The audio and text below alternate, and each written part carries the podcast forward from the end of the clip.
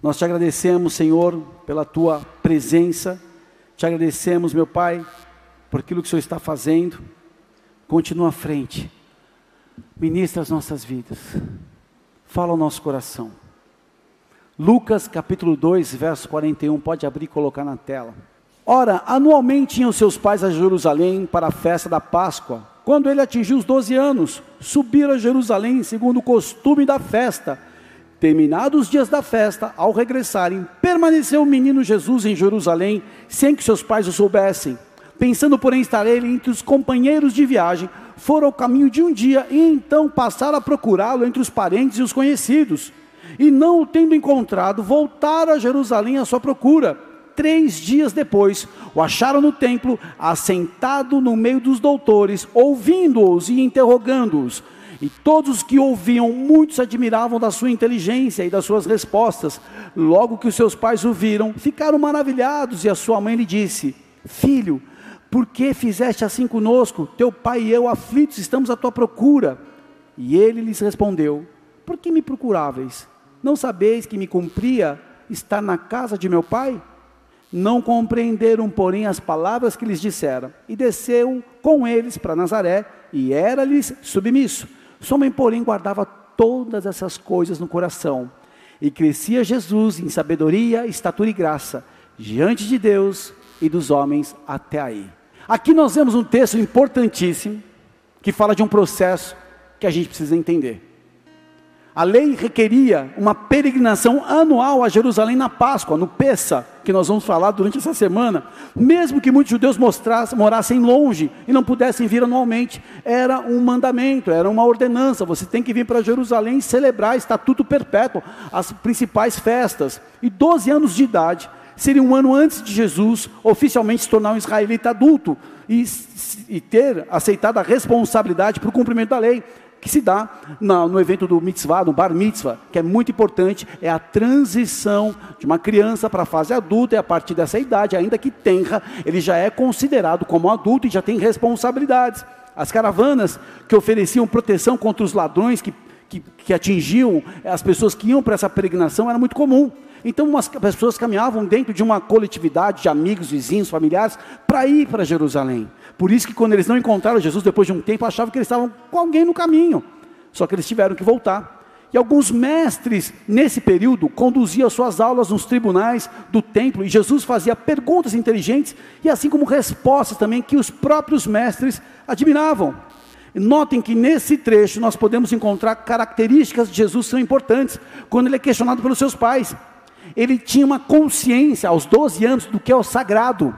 A casa de meu pai, o próprio Senhor, as escrituras e a própria honra e sujeição aos pais. Então nós já vemos no coração dele os fundamentos de um jovem que entendia as escrituras, que já sabia daquilo que lhe era esperado como um potencial referencial para essa geração. Lucas escreve que crescia Jesus em sabedoria, estatura e graça diante de Deus e diante dos homens. Todos nós temos o desafio de viver e crescer. Repete comigo: viver e crescer. Pastor, eu já estou com 60 anos de idade. Você está nesse desafio. Maturidade é até o último dia de vida. É um processo contínuo. E um processo que envolve o desenvolvimento, o crescimento e a maturação. Quando nós desenvolvemos, aumentamos a nossa capacidade das nossas funções mais complexas, nós estamos entrando num tempo de maturação. O próprio sistema nervoso, você vai vendo a criança se desenvolvendo. Eu participo muito isso do próprio processo da minha filha e das crianças que estão vendo hoje. Encontrei o Benhur caminhando. A Giovana era uma bebezinha, agora está esperta. O pezinho já quer pegar no pedalzinho do, do velotrolzinho dela. Velotrol que fala, na minha época era velotrol. Quem é da época do velotrol aqui? Os acima de 50 quase, é velotrol. Mas já estava ali. O Dani, que era um bebezinho, já está voando. Você pega aqui o Benjamin, o Felipe, já estão querendo falar. Ontem eu interagi com o Pedro, do Jonatas e da Ju. O menino não para 24 horas. Ele e o Mateus do Juan da Arícia brigam de pau a pau. Num processo de crescimento, as funções mais complexas. E nesse processo nós vemos a importância dos aspectos cognitivos, da inteligência, da adaptação, da inter-relação com o meio ambiente. Você está nesse processo de desenvolvimento. Ah, mas você está falando isso para mim, pastor? Parece um, uma questão técnica. Nós estamos interagindo nesse meio ambiente. Nós estamos interagindo no ambiente espiritual. Nós estamos interagindo nos processos de relacionamento. Quem está comigo? O crescimento não é apenas o aumento físico de todas as suas partes, mas fala da maturação do nosso organismo. Isso é muito importante.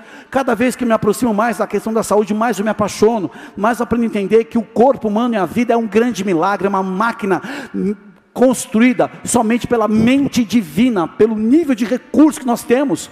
Quando você descobre que o seu intestino é teu segundo cérebro, você para de falar bobagem e você começa a tratar melhor o seu intestino. Está aqui a, nutri a nutricionista para me, me, me, me contrariar. Quando você entende que o corpo humano é uma resposta de uma rotina que você adota para a sua vida, que você pode ter uma qualidade de vida mesmo numa fase avançada, você começa a dar valor para aquilo que Deus constituiu como um grande milagre. Põe a mão no teu coração. Aí é um grande milagre, são os mistérios mais profundos que nós podemos conhecer. Você está no processo de crescimento, aplauda o Senhor, porque o que estava travado vai romper na tua vida. A maturação, quando se organiza progressivamente as estruturas morfológicas, crescimento, potencial que está determinado geneticamente. Há um potencial em você determinado geneticamente. Vou dar alguns exemplos. Quando você tem um potencial genético que você não descobre, o sedentarismo te mata, mas quando você descobre para aquilo que você nasceu, numa atividade física, numa função, numa habilidade, você entra em harmonia com aquilo que você foi criado. Tem pessoas que têm uma, por exemplo, ontem nós tivemos aqui, o Fernandinho me ajudou, foi me escudo ali na, na, corrida, e ele veio, mas eu sempre falei para ele: você é um corredor, você tem um perfil de corredor. E ele foi e rompeu, deixou o Marconi para trás. O Marconi que não rompeu o 5K vai ter que romper agora. Estou dando exemplos daquilo que você foi criado. Talvez não seja esporte, mas uma atividade, uma habilidade, e você entra em harmonia com o que Deus te construiu. Então há, uma, há um potencial e tem que girar a chave. Tem que girar a chave. Agora vão par vai me processar. Posso falar? Ó, oh, obrigado, não, né? Então tá bom. Vou guardar. Depois você descobre o que é o caramelo 4, como corante que é usado num refrigerante famoso. Depois que você descobrir o que é o caramelo 4, você para de tomar esse refrigerante que é ruim. Acabei com a vida. Você começa a descobrir o teu potencial. E a gente é muito detonado porque a gente não descobre o nosso potencial, não permite esse avanço, esse crescimento, esse desenvolvimento, essa maturação. Viver e crescer é um conceito amplo que se refere a uma transformação contínua, dinâmica, progressiva do corpo, da alma, do espírito. Jesus é o melhor exemplo para o nosso desafio em crescer em sabedoria, estrutura, estatura e graça. Olha que interessante, quando as pessoas questionam, mas será que Jesus não teve tentação? Será que ele não foi um teenager que causava? Olha o referencial dele. Onde ele estava com 12 anos? Olha onde ele estava, o que ele estava fazendo com 12 anos. É impossível ele ter uma, uma queda, uma recaída. Quando alguns escritores, alguns pensadores tentam colocar uma humanidade caída em Jesus, não consegue, porque já vê que ele estava na base crescia em estatura, em graça, em sabedoria, diante de Deus e diante dos homens, já era um projeto pronto para dar certo. Eu e você temos esse potencial para dar certo. Basta girar a chave e entender que esse processo já começou na tua vida. Pode aplaudir o Senhor. Eu venho despertar o teu potencial nessa noite. Eu venho declarar que Deus tem um plano preparado. Crescer, do termo grego procopto, que significa ultrapassar, ir adiante, avançar, prosseguir. Nós somos um projeto divino na terra para crescer. O que, é o envelhecimento? É, é o amadurecimento até que as células vão ficando mais sem função. Mas eu posso envelhecer com virtude. Eu posso envelhecer e amadurecer de forma saudável. O crescimento é algo que vem do céu, a natureza. Quando você abre qualquer tipo de fruta, você vê a semente, a própria condição de crescimento e de avanço Deus deu na natureza. Nós podemos perceber o crescimento das nossas vidas quando nós fazemos uma autoanálise, julgar a si mesmo, que vamos fazer daqui a pouco na Santa Ceia. Então eu tenho condição de crescer. Quando eu começo a me julgar, me avaliar com a seguinte pergunta: onde é que eu tenho vivido progresso? E onde eu ainda não tenho vivido progresso? Como é que está meu casamento? Como é que está minha saúde? Como é que estão as minhas finanças? Como é que está a minha chamada? Eu tenho que ver esse progresso. Deus é maravilhoso que trouxe você aqui nessa noite para entender que o progresso é, uma, é um, algo que acompanha todo o projeto de Deus para a tua vida. Mas você tem que se conectar de todo o teu coração, toda a tua alma, todo o teu espírito, todo o teu entendimento. É o amor a Ele. Eu começo a viver progresso. Você não vai ser mais o mesmo que chegou aqui, mesmo que venha pela primeira vez, e você que acessa pela primeira vez, tem uma câmera aqui agora que eu posso falar com você. Você não é esse projeto falido que falaram que você é. Você é muito mais que isso. Você é uma chama divina na terra que tem um plano para se cumprir. Por isso que as pessoas que vivem em harmonia com Deus, elas enfrentam os desafios, elas sabem das crises, mas elas sabem que tudo foi preparado dentro do cenário que você está em harmonia com aquele que criou. Passo luta? Muitas. Desafios? Vários. Mas eu sei que Deus me colocou. E nesse entendimento foi que eu fechei a porta do quarto escuro que queria se abrir para mim em 20 de março de 2020. Eu tenho um projeto divino na minha vida, eu estou caminhando em obediência, eu renunciei o que ele pediu, eu estou em concordância com a vontade dele, eu não vou cair, eu não vou sucumbir. Onde você precisa avançar? Crescimento, fala de avanço. No casamento. Como é que o casamento avança? Maratona sexual? Não. O casamento avança no relacionamento de amizade, de conexão, de respeito, de cada vez tem que ser melhor, ser mais leve. Essa guerrinha, esse cabo de guerra, porque, cara, por favor, nós nascemos para um processo de deixar pai e mãe, e esse processo de deixar pai e mãe é muito importante, porque se você está falando nessa primeira porta, que é deixar pai e mãe, não é desprezar, mas você sabe que terminou um ciclo, esse ciclo eu, eu abençoo, eu, eu referencio sempre com honra, mas estou vivendo um novo tempo e eu estou me tornando uma só carne. E esse é um processo diário. E muito se dá quando a gente desiste das ferramentas e das armas do eu. Crescimento. Como é que eu posso viver um crescimento, pastor? Na minha vida financeira, quando eu entendo os princípios, quando eu tomo vergonha na cara, pego um papel, uma caneta e anoto, quanto entra, quanto sai, sai mais, eu tenho que parar. Quando eu vivo um crescimento no meu ministério, pastor, quando eu entendo por que Deus me chamou e eu, quero, eu não quero um modelo Ctrl C, Ctrl V daquilo que eu acho bonito, mas eu vou buscar no Espírito aquilo que Ele me ativou, no recurso, na direção que seja, sempre alinhado e harmônico com as demais áreas. Esse papo de cara crescer humilhando os outros, confrontando, debochando, isso não existe. Esse tipo de, de, de ministério não existe. Como eu sei que eu estou crescendo? Uma análise de onde eu saí, como eu estou agora e para onde eu estou indo. Eu faço essa análise sobre todos vocês, que a gente acompanha o processo. E sabe onde as pessoas falham muito? Quando deixam de olhar para o referencial que é Jesus. Quando permite orgulho e vaidade no coração e a motivação mudar. Quando os acessórios do reino começam a fazer sentido, se tornam deuses rivais. Grana, fluência, autoridade do dom, coisas que vão fluindo e acabam ter, trazendo a falta da sensibilidade no espírito, o próprio conhecimento. O próprio conhecimento pode ser um Deus rival. Só que Lucas escreve que Jesus crescia em sabedoria. O termo Sofia, nome lindo, que traz o entendimento de inteligência, uma inteligência ampla, completa usado do conhecimento sobre os diversos assuntos. Existe a sabedoria que pertence aos homens, mas há em especial a sabedoria e o conhecimento das coisas divinas, que é adquirido pela experiência com o Espírito Santo. Sabedoria através da habilidade da administração do tempo. O maior ativo que nós temos é o tempo. Sabedoria através da seriedade, da prudência adequada na relação com as pessoas salvas e as não salvas.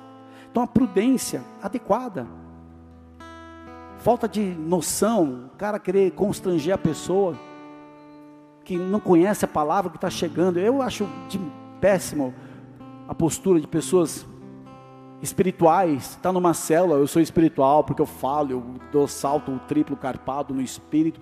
E o cara que está tá chegando entupido de pecado tem que ter amor. É melhor estar tá com os loucos do que os religiosos chato, só fica te sugando. É melhor estar tá com um doido do que estar tá com religioso que fica, sabe, questionando e desobediente. Eu não deixo, eu não me não deixo mais me sugar. Não deixo mais de sugar. O cara não quer trabalhar, eu não vou trabalhar para ele. E essa é a direção que eu passo para a liderança. O cara não quer ajuda, o cara é resistente, o cara não quer, já conhece a palavra, pulou de 20 igrejas, não quer alinhar. Então, meu querido, uma hora a ficha vai cair, o DVD vai rodar, o impacto vai vir, vai ser download, o upload, eu não sei. Mas a seriedade, a prudência que precisa ver dessa maneira é uma sabedoria divina. A descrição para transmitir a verdade cristã. Sabedoria que vem na prática dos requisitos para uma vida devota, uma vida justa, ou seja, eu sou coerente do que diz que a Bíblia. Eu busco justiça, não é a minha vontade, é a vontade de Deus que vale a pena. Eu posso ter interpretação de sonhos, eu posso ter conselhos sábios, eu posso descobrir os propósitos divinos, eu posso ter uma visão que vem de Deus, confirmada pelas Escrituras. Isso é sabedoria. É a sabedoria de Deus que se evidencia no plano e execução dos seus planos e na formação do governo de tudo que Ele nos confia. Você está recebendo o que Ele te deu? A, a, vida, a saúde, o corpo, as relações, a família. E nós podemos ver a sabedoria no conhecimento por si mesmo, em ações corretas. A pessoa se conhece, ela sabe o seu limite. A sabedoria que vem do alto traz uma excelência mental. O cara não carrega porcaria na mente. Deixa eu falar uma coisa, há muitos anos atrás, no meu processo de crescimento, que eu estou como você, eu fui numa igreja e recebi um dia uma palavra de um homem chamado Silmar Coelho, um homem de Deus. E ele falou uma coisa para nós, homens. A grande esmagadora maioria foi catequizado pela pornografia. É um lixo que fica, se você não mudar o referencial. E esse lixo que fica começa a determinar seus pensamentos. Pensamentos se tornam ações, e nesse processo se torna um hábito. E para você quebrar um hábito, é só olhando o que você vai colher. A colheita errada faz você quebrar um hábito. Quem aqui quer ser entubado por AVC? Quem aqui quer ter uma insuficiência cardíaca? Levanta ninguém. Então, querido, eu vou te falar, eu não sou do campo, mas eu vou bater. Olha para o açúcar, ele é um inimigo. Estou dando um exemplo prático para você entender o que, que quebra uma rotina, o que quebra um padrão. Vai no supermercado, olha para tudo que vem açúcar e fala, isso não pode entrar no meu corpo mais, porque vai custar caro. Eu trabalhei com saúde eu fazia campanha de qualidade de vida para as empresas. E o índice de comorbidades por excesso de peso é absurdo. O que desencadeia diabetes e outras coisas mais, área cardíaca, tudo. Então, é possível ter saúde. Então, eu começo a olhar nessa excelência das coisas que eu tenho como limpar. A colheita maldita da pornografia vai ser adultério, destruição e terror vergonha, opróbrio que não se aparta, como dizem provérbios. Eu não vou brincar com pornografia, eu não vou brincar com videozinho. A vida espiritual morna, eu sei que a colheita vai ser ruim, Deus vai me vomitar. A religiosidade, essa capa mentirosa, essa hipocrisia, no dia final que existe com D maiúsculo, eu posso tenho a possibilidade de ouvir de Jesus: Não vos conheço, você que praticou iniquidade, porque isso é uma possibilidade a negação da fé. Então começa a entender que essa sabedoria do alto traz excelência nos meus pensamentos, algo mais completo, uma atitude de bem, um, um ato de mente, de, das coisas que trazem luz, e compreende um conhecimento que implica bondade. A pessoa verdadeiramente sabe, ela não é arrogante, ela é bondosa. Uma pessoa cheia do Espírito Santo que tem sabedoria, ela não se coloca acima de uma pessoa que talvez está no processo mais, mais atrasado. E essa verdadeira sabedoria que Jesus crescia e que nós devemos crescer, inclui o esforço pelos fins mais dignos, os melhores meios para que esses fins dignos sejam, sejam vividos. O que é o fim digno? Uma família restaurada, um jovem liberto, uma mãe abençoada no seu significado de, de cuidar, de educar, um obreiro restaurado. Isso vem da sabedoria. estatura, sabedoria e estatura que Jesus crescia, assim como graça.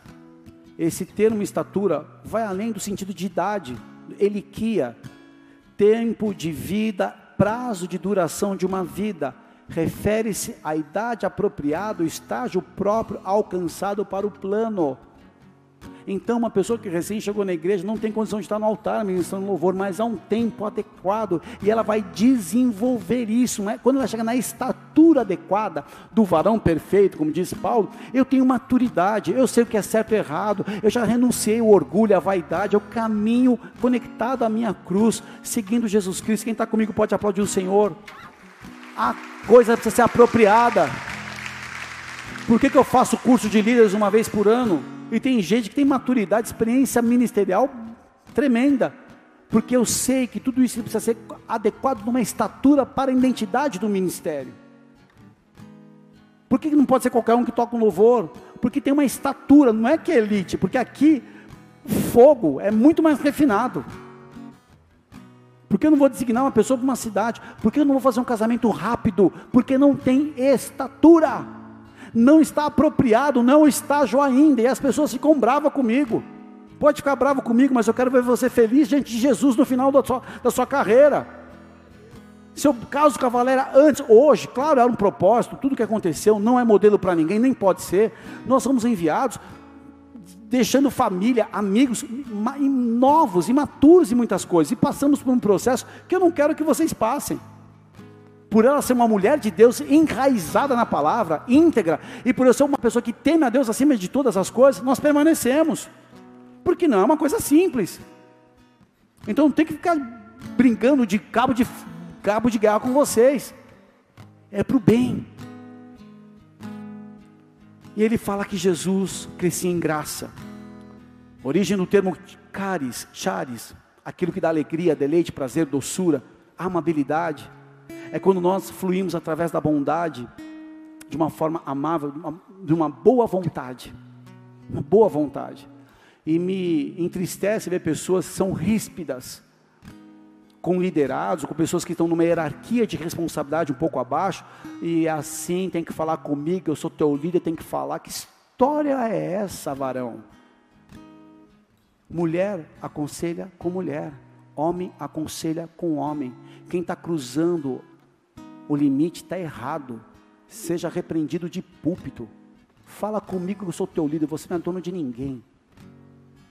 Nós devemos honrar as pessoas que Deus nos confiou, apacentar os cordeiros, alimentar o rebanho e alimentar as ovelhas, como foram as três designações de Jesus para Pedro. É isso. Vou patolar porque eu sou líder. Jamais. Eu quero ser exemplo, como Jesus foi exemplo dos meus irmãos. Também tem gente que tira a gente do sério. Tem cara que provoca. E aí, beijinho no ombro. Pega o telefone e fala, tá bom, fica com Deus. Ó, discute com a minha mão. Não é fácil. A graça é quando a gente flui nessa boa vontade. Graça fala da bondade e misericórdia de Deus, misericordiosa pela qual Deus exerce a sua santa influência sobre as almas voltando as nossas vidas para Jesus, guardando e fortalecendo e fazendo com que a gente cresça na fé, no conhecimento, na afeição e despertar o exercício das virtudes cristãs. A graça produz transformação. Não é uma corda que você se escora quando você não é responsável pelo teu padrão que está frouxo. Graça não é isso. É uma operação sobrenatural, não depende de nós, mas eu posso responder à graça da forma adequada. Que é, Senhor, conta comigo. Filhote, toca o violão aí. Manda um, manda qualquer coisa aí. Isso aí. Ele está operando na graça que Deus chamou ele. Não é? Agora deixa eu tocar. Deixa eu tocar.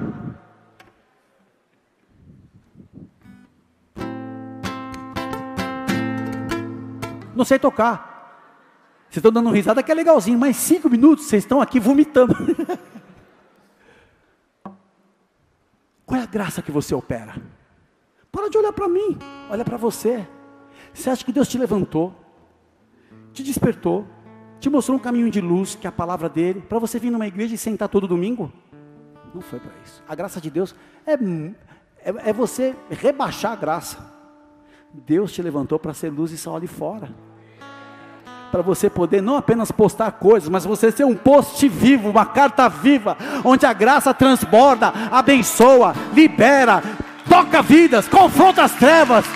Pode aplaudir aquele que é santo. É tempo de crescer em graça.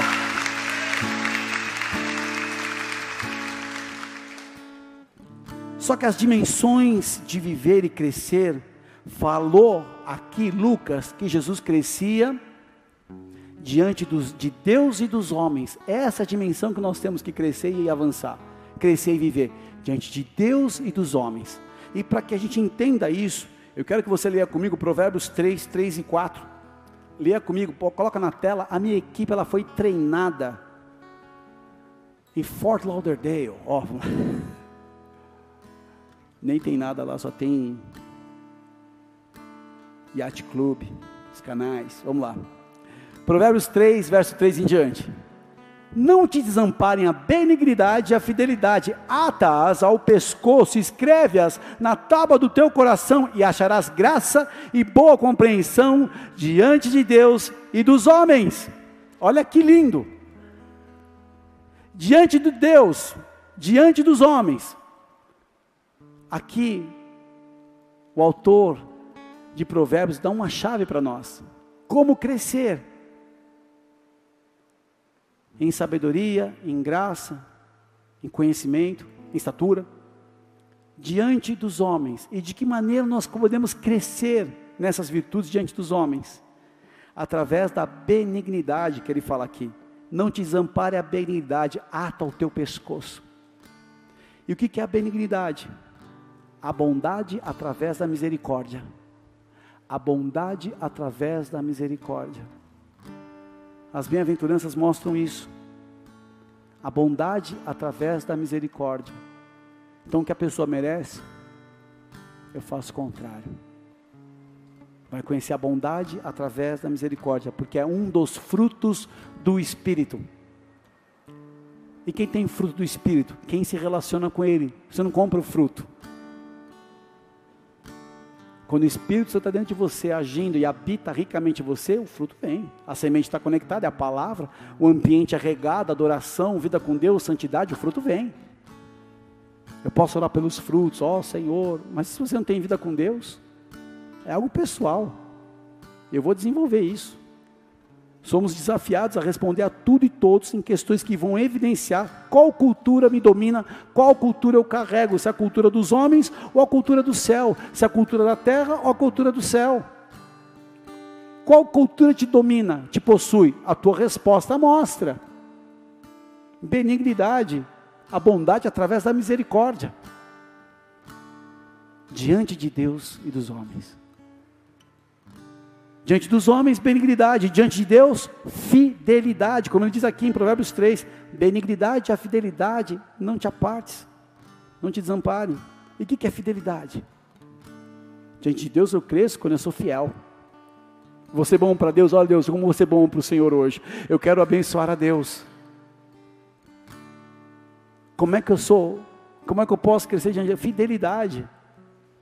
É o termo de origem do latim fidelis, que significa uma atitude de quem é fiel, de quem tem compromisso com aquilo que assume. É uma característica daquele que é leal, que é confiável, que é honesto, que é verdadeiro. E ter fidelidade é uma expressão usada para nominar aquilo que tem constância.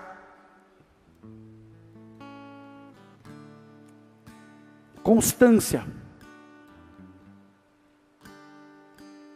Quando você pede sabedoria, se você não pede com o coração íntegro, como diz Tiago, isso é como a, a onda que o vento impele, inconstante, limpa o coração. E o que, que é constância? Cara, eu não negocio o que Deus fez comigo. Pode mudar a estação, mas eu, a minha vida na presença dEle é firmeza, eu não vou brincar, não vai ser qualquer vento, qualquer situação, qualquer notícia que me abala, eu estou firmado em Jesus, eu encontrei a rocha, eu cavei bem fundo, eu coloquei o meu coração na rocha, aquilo que eu ouço eu pratico, aquilo que eu leio eu faço, eu estou alinhado na rocha.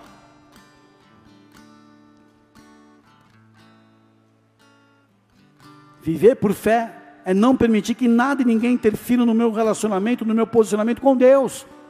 Se a minha fé depende de um homem, um homem tropeça, eu caio junto. Não, a minha vida está alicerçada em Jesus.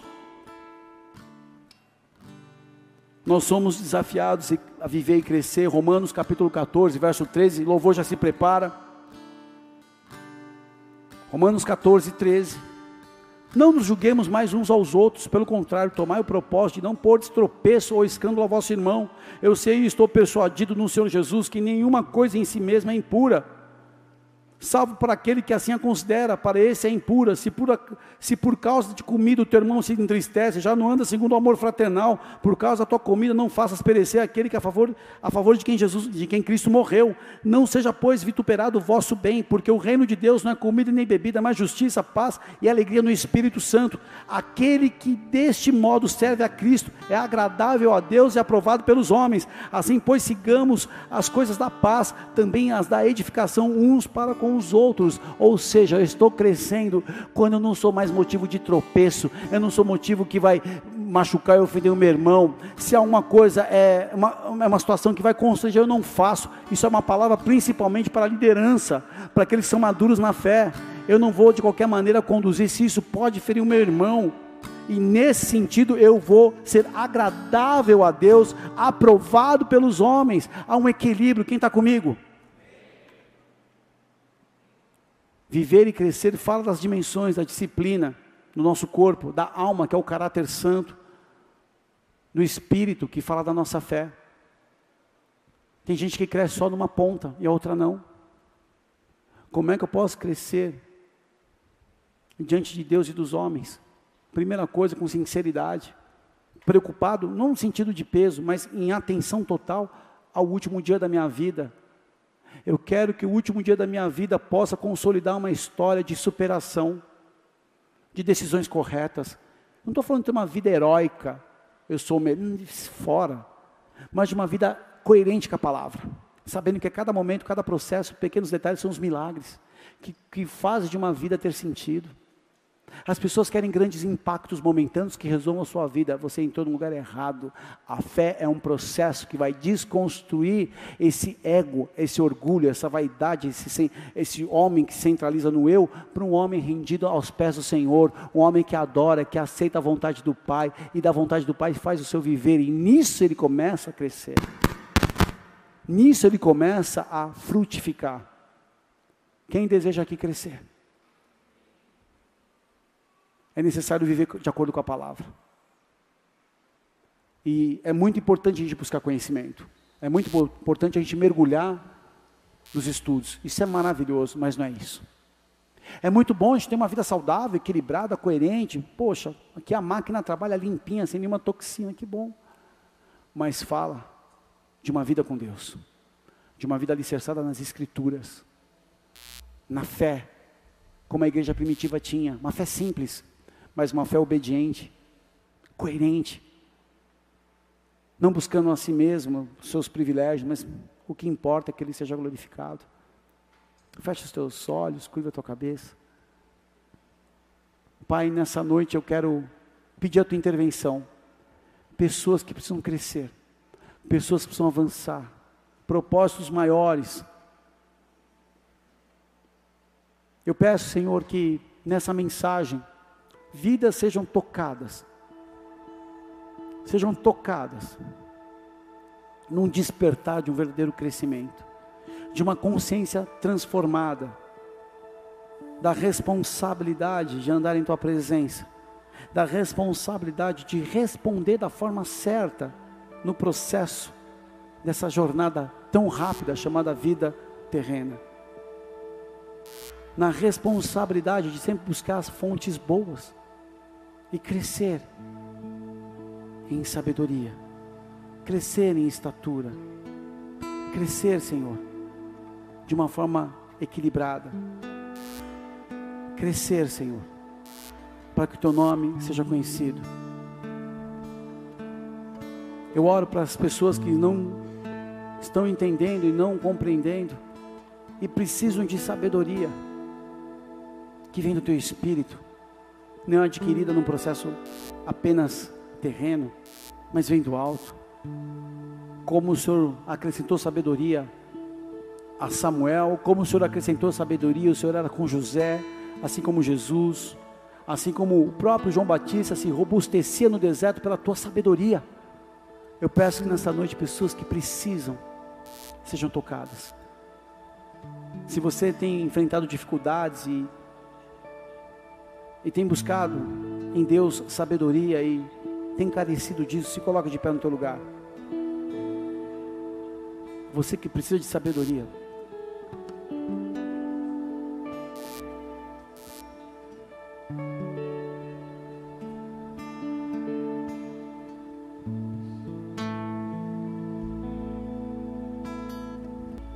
Plano de reconciliação, de restauração começa quando Jesus assume um papel humano, sendo Deus Filho, se colocando como um homem para interceder por cada um de nós na cruz do Calvário, levando sobre ele aquilo que era destinado a nós, a condenação, o julgamento, como pecador que nós somos, merecemos a morte eterna, a separação definitiva de Deus. Só que Jesus entra nesse relacionamento e intervém para nos reconciliar, nos levar de volta ao Pai. E quando você crê de todo o teu coração, você é salvo. Quando você declara com os teus lábios, você é perdoado e justificado. Agora, o que define isso é você acreditar e se render a essa verdade. A igreja não vem aqui carregar uma regra de vida formulada por doutrinas humanas, mas trazer a revelação do próprio Pai na entrega do seu Filho amado. Podemos conhecer o coração de Deus ao entregar o seu Filho unigênito. Se você decide no teu coração de se render a Ele e começar a partir de hoje, o Espírito Santo entra no teu coração e começa a construir uma nova relação.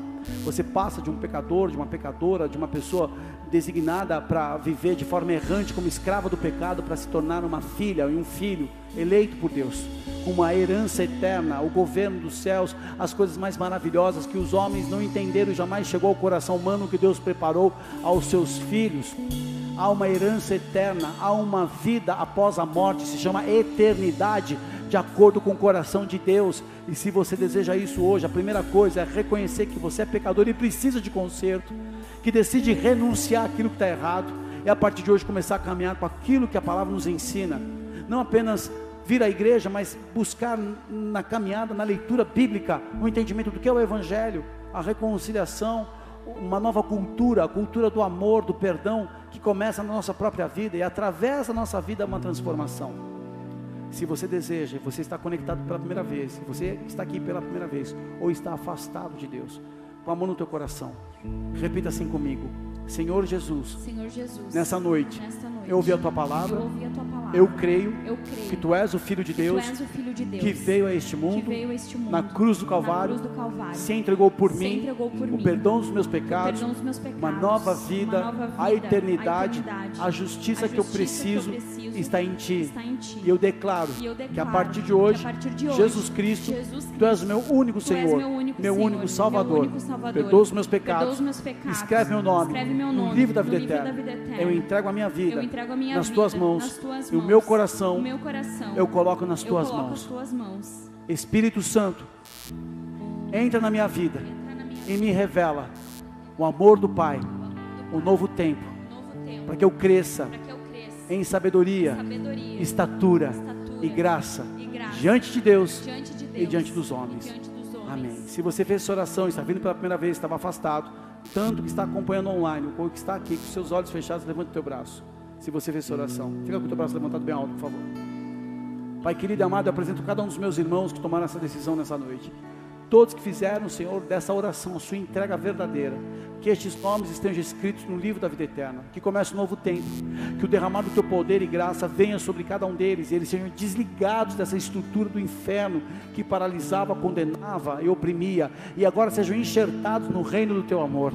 Que a partir de hoje comecem a viver como filhos e filhas amados pelo Senhor. E o novo tempo da tua autoridade permaneça que eles permaneçam em Ti. Como igreja, nós os abençoamos e declaramos a autoridade da palavra, a autoridade do nome de Jesus, a autoridade do corpo de Cristo sobre suas vidas, em uma nova estação, como seus filhos. Assim os abençoamos em o nome de Jesus. Pode aplaudir o Senhor e que seja feito agora um novo tempo na tua vida.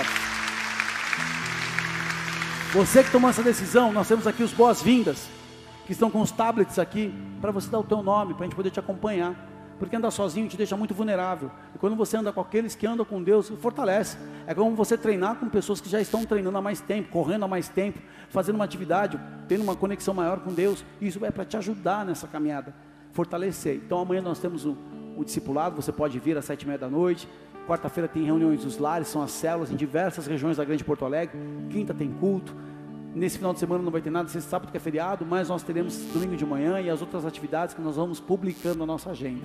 Amém? Então não vai embora, dá o teu nome, dá o teu telefone para a gente conectar. Amém, queridos?